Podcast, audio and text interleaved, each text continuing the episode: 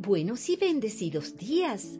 Les hablan Milagro y Gianfranco Giunta de CCE Paraíso. Ante todo, muchas gracias por aceptar la invitación a escuchar la enseñanza de esta semana. Enseñanza que nos será de mucha utilidad para nuestras vidas y muy especialmente para nuestra vida espiritual. Nuestro mensaje de hoy gracia. Buenos y super bendecidos días para todos en el nombre de Jesús. Gracias a Dios por esta nueva oportunidad de transmitir estos poderosos mensajes de sus iglesias Comunidad Cristiana en Manuel. Hoy iniciaremos una nueva serie CCE de nombre Abundancia, más de lo que merecemos, con la primera parte de nombre Gracia que esperamos en fe que sea de edificación y exhortación y restauración en las vidas de todos los escuchas.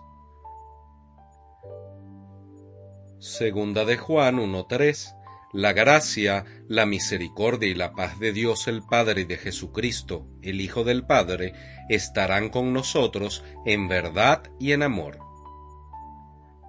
la palabra abundancia se refiere a una gran cantidad de algo. El asunto es que ese algo puede ser abundantemente bueno o abundantemente malo. Si somos como la mayoría de las personas, podemos estar rebosados o excedidos en muchas cosas, como por ejemplo compromisos, relaciones, deuda, sobrecargados en emociones, trabajo, posesiones, colecciones, gustos, inclinaciones e inclusive deseos y precisamente por el resultado de esa sobreabundancia terminamos estresados, ansiosos, abrumados y hasta nos podemos meter en dificultades porque nos hemos excedido. Hay excesos que solo con descansar o bajar el ritmo que llevamos lo podemos controlar, pero hay excesos que nos pueden dañar o destruir a nosotros mismos y también a todos los que están a nuestro alrededor. Preguntémonos, ¿Quién define algo como bueno o como malo? Lo bueno o lo malo se define en base a la cultura y los valores, a la educación recibida, al país, sus normas y sus costumbres, también por las leyes. Para Dios, lo bueno o lo malo se define por lo que está escrito en su palabra y por ello es que debemos guiarnos. Hoy hablaremos de una serie que ha hecho furor en Netflix y está basada en hechos reales. Se trata de la vida de Jeffrey Dahmer, un asesino serial norteamericano. Él fue llamado el caníbal de Milwaukee, fue un delincuente sexual estadounidense y cometió el asesinato y desmembramiento de 17 hombres. Jeffrey Dahmer por su historia, fue muy excedido en hacer lo malo, muy malo ante cualquier juzgado del mundo entero, y es que realmente él redefinió, de una nueva frontera a la brutalidad total. Porque este llamado monstruo de Milwaukee se balanceó hacia el escalón más bajo, más profundo y más oscuro al que puede llegar la conducta humana. Todo esto que él hizo fue verdaderamente terrible. Pero eso no es lo que más nos molesta de su historia, Tampoco lo que más incomoda fue su caso judicial, que fue muy perturbador con todos esos retratos suyos donde se le podía ver sentado sereno en la corte, impávido, inmóvil, sus ojos fríos como el acero y su cara impasible, como si no sufriera ni sintiera nada. No había en él una sola señal de remordimiento, ni siquiera un indicio de pesar por el dolor que había causado a tantas familias.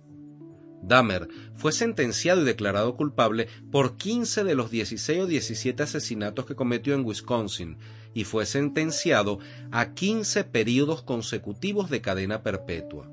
Una sola vida que tenía no le habría alcanzado para pagar toda su condena. Imagínense, una vida en prisión por cada vida que quitó. No sabemos cuántos años sería lo bastante justo para tenerlo encerrado pero lo más perturbador de Jeffrey Dahmer es que pocos meses antes de que otro preso lo matara estando en la cárcel, Dahmer se convirtió en cristiano. Él dijo que se había arrepentido, que lamentaba todo lo que había hecho, que lo lamentaba profundamente, y dijo que puso su fe en Cristo. Dahmer se bautizó, empezó su vida de nuevo, comenzó a leer libros cristianos y la Biblia a diario, por supuesto, y asistía a los servicios de la iglesia en la cárcel sin faltar ni un solo día. Limpio de pecados, limpia el alma, olvidado el pasado. Y si de corazón puedo decirles que su conversión es lo que más afecta porque lo natural, lo normal, es pensar que no debería ser así, no debería ser tan fácil para un hombre como él, después de matar, desmembrar y comerse a 17 personas, lo natural es pensar que tenía que pagar todo el daño y todos los dolores causados. Y es justo ahí cuando cruzamos los brazos, arrugamos la frente y decimos, Dios no te va a dejar en paz tan fácilmente, no te vas a escapar de las consecuencias de lo que hiciste, Dios es bondadoso, pero Dios no es tonto. Porque nos enseña la Biblia en Romanos 1.18, pero Dios muestra su ira desde el cielo contra todos los que son pecadores y perversos. Y luego, Pablo hace una lista de esos pecados y las perversiones. Romanos 1, 27. Por esa razón Dios los abandonó a sus pasiones vergonzosas. Aun las mujeres se rebelaron contra la forma natural de tener relaciones sexuales y en cambio dieron rienda suelta al sexo unas con otras. Los hombres, por su parte, en lugar de tener relaciones sexuales normales con la mujer, ardieron en pasiones unos con otros los hombres hicieron cosas vergonzosas con otros hombres y como consecuencia de este pecado sufrieron dentro de sí el castigo que merecían. Y la lista no queda ahí, la lista continúa en Romanos 1, 29 al 32 se llenaron de toda clase de perversiones, pecados, avaricia, odio, envidia, homicidios, peleas, engaños, conductas maliciosas y chismes. Son traidores, insolentes, arrogantes, fanfarrones y gente que odia a Dios. Inventan nuevas formas de pecar y desobedecen a sus padres. No quieren entrar en razón, no cumplen lo que prometen, son crueles y no tienen compasión. Saben bien que la justicia de Dios exige que los que hacen estas cosas merecen morir pero ellos igual las hacen. Peor aún, incitan a otros a que también las hagan. Y al escuchar toda esta lista, queremos gritar, así se hace, Pablo, bien, ya era tiempo de que alguien hablara en contra del pecado. Estamos de tu parte, Pablo. Nosotros, las personas decentes que cumplen la ley y las buenas costumbres, estamos contigo. Quizá hoy tengan ustedes las mismas reservas que hemos tenido nosotros. Y si no en cuanto a este Dahmer, quizá respecto a otra persona, Hitler, Gaddafi, Mussolini o cualquier otro genocida. Y a decir verdad, esa es la razón por la que Dios es Dios y Dios es quien juzga y no nosotros porque muy de seguro cada uno de nosotros puede hacer diferencia entre los errores y pecados o fallas que cometemos nosotros mismos a diario y compararlos con respecto a los de un violador, de un asesino o quizá de alguien que sea caníbal. Pero para Dios, pecado es pecado y muy de seguro, nosotros a las personas con pecados sangrientos y espantosos como los de Dahmer, los pondríamos tras las rejas y les echaríamos setenta candados a las puertas para siempre. Pero Dios, en su infinito amor, no nos ve a ninguno de esa forma, porque Jesús entregó su vida por todos los seres humanos y cargó con todos los pecados de la humanidad no solo por una parte de los pecados. ¿Alguna vez nos hemos preocupado de que la persona que está al lado de nosotros esté respirando mucho y nos robe nuestra porción de aire? Por supuesto que no, porque sabemos que Dios creó suficiente aire para que todos tengamos el aire que necesitamos. Romanos 3:12 No hay ni uno que haga lo bueno, ni uno solo. Recordemos que Dios nos conoce hasta en la más pequeña parte y fibra de nuestro ser. Salmos 103:14 Pues Él sabe lo débiles que somos, se acuerda de que somos tan solo polvo. Dios nos mira así, con total misericordia, y dice la palabra de Dios en Colosenses 2:14 que todos Teníamos una deuda porque no cumplimos las leyes de Dios. La cuenta de cobro tenía todos los cargos contra nosotros, pero Dios nos perdonó la deuda y clavó la cuenta en la cruz. Y esto, hermanos, esto es gracia de Dios. Gracia es un regalo inmerecido de Dios hacia nosotros, donde Dios nos muestra lo bondadoso, tolerante y paciente que es con cada uno de nosotros indistintamente del pecado que hayamos cometido. Eso es asombroso y así es la gracia de Dios, asombrosa y muchas veces inentendible. Porque en su gracia, Él y solo Él puede borrar lo malo que hicimos y darnos una nueva oportunidad.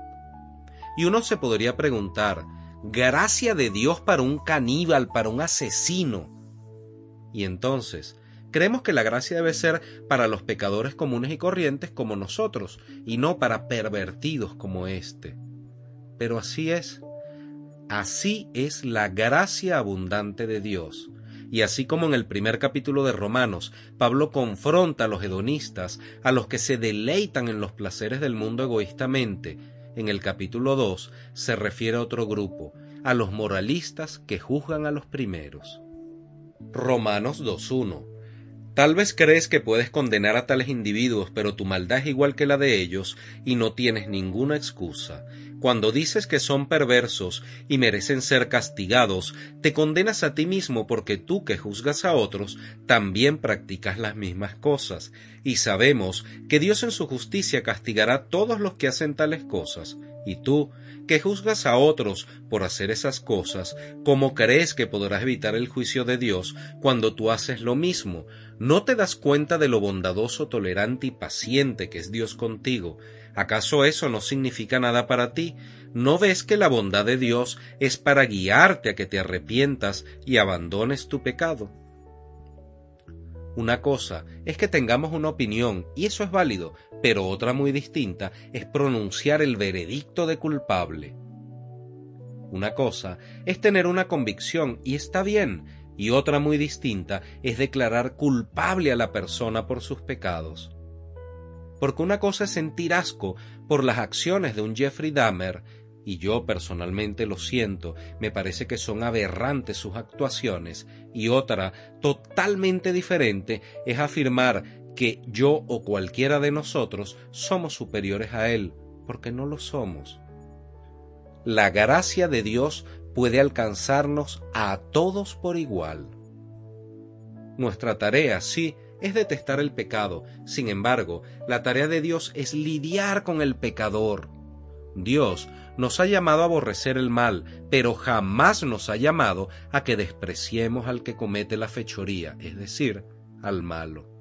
Y esto es sumamente difícil en nuestras naturalezas humanas porque nos encanta y nos complacemos en despreciar a otras personas por sus pecados sin ver los propios. Y eso no está bien.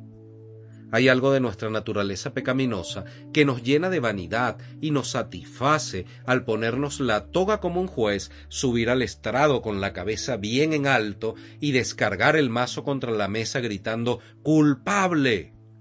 Nos agrada pararnos al lado de esos Hitlers, Gaddafis o Dammers que hay en el mundo y nos actamos y le decimos a Dios, mira Dios, pero comparado con ellos yo no soy tan malo. Pero es que ahí está el problema, porque Dios no nos compara con ellos, porque ellos no son la norma, la norma es Dios. Hermanos, en el juicio al que iremos todos en nuestra alma, no se nos comparará con Dahmer, ni con asesinos, ni con genocidas, ni mucho menos con caníbales. A ese juicio se nos va a comparar es con Jesucristo y teniendo como juez justo al Padre, como fiscal acusador al engañador y como abogado defensor al mismísimo Jesús de Nazaret, deberemos responder por aquello que no nos arrepentimos, por aquellos errores que ocultamos, por todo lo que no enmendamos y por los juicios que hicimos a otros. La vida cristiana no es una vida libre de errores, todos nos vamos a equivocar, pero la vida cristiana sí puede ser una vida libre de culpa solo por la gracia de Dios. Porque es que en nuestros fracasos y errores y metidas de pata, esos no sorprenden a Dios porque Él los espera. Él sabe de qué estamos hechos porque Él nos creó. Dios entiende nuestros fracasos y Él nos ama aún a pesar de nuestros errores. Pero debemos decir también que Él espera un arrepentimiento genuino y un cambio profundo en nuestras vidas. Hasta donde sepamos, Jeffrey Dahmer hizo lo mismo y recibió la misma respuesta. Es decir, al pensarlo con calma, la petición o solicitud de Dahmer a Dios que le perdonara no es tan diferente de la tuya ni de la mía. Quizá él pidió perdón y demostró arrepentimiento desde una celda en una cárcel, y probablemente nosotros lo hicimos desde una iglesia o en nuestros hogares. Pero desde la perspectiva del cielo, de arriba hacia abajo, todos estábamos pidiendo la luna, es decir, algo imposible e inalcanzable como el perdón de pecados, que pedimos por fe en el Señor Jesús. Y por la gracia del cielo, todos lo hemos recibido. Todos nuestros pecados nos han sido perdonados por la gracia de Dios. Tal vez no estemos seguros de merecer la gracia de Dios, o quizá creamos que otros no la pueden merecer, o quizá Estamos convencidos de que Dios ya se cansó y hasta se aburrió de nuestros esfuerzos por cambiar, pero no es cierto. Dios nunca se cansa de conversar con cada uno de nosotros. Él nunca está demasiado ocupado. No importa cuántas veces vayamos a pedirle perdón, Jesús nos va a estar esperando siempre y siempre con los brazos abiertos, porque estamos viviendo en la gracia de Dios y cuando nos abrazamos a la gracia de Dios, podemos relajarnos en los brazos de Jesús, porque solo Él nos limpia y nos renueva. Jesús nos hace nuevos a todos, nos hace renacer en Él y a la vez nos justifica ante el Padre. Hebreos 4:16 Así que acerquémonos con toda confianza al trono de la gracia de nuestro Dios, ahí recibiremos su misericordia y encontraremos la gracia que nos ayudará cuando más la necesitemos. Oremos. Gracias Señor Jesús por tu infinita e inmerecida gracia. Gracias Dios por fijar tus ojos y tu gran amor en nosotros, inmerecedores de ti y de tu amor. Gracias, Cristo viviente, por tu sacrificio en la cruz y por hacernos renacer en ti cuando te aceptamos como nuestro Señor y cuando aceptamos tu soberanía en nuestras vidas y decidimos guiarnos por tu mandato en amor al prójimo.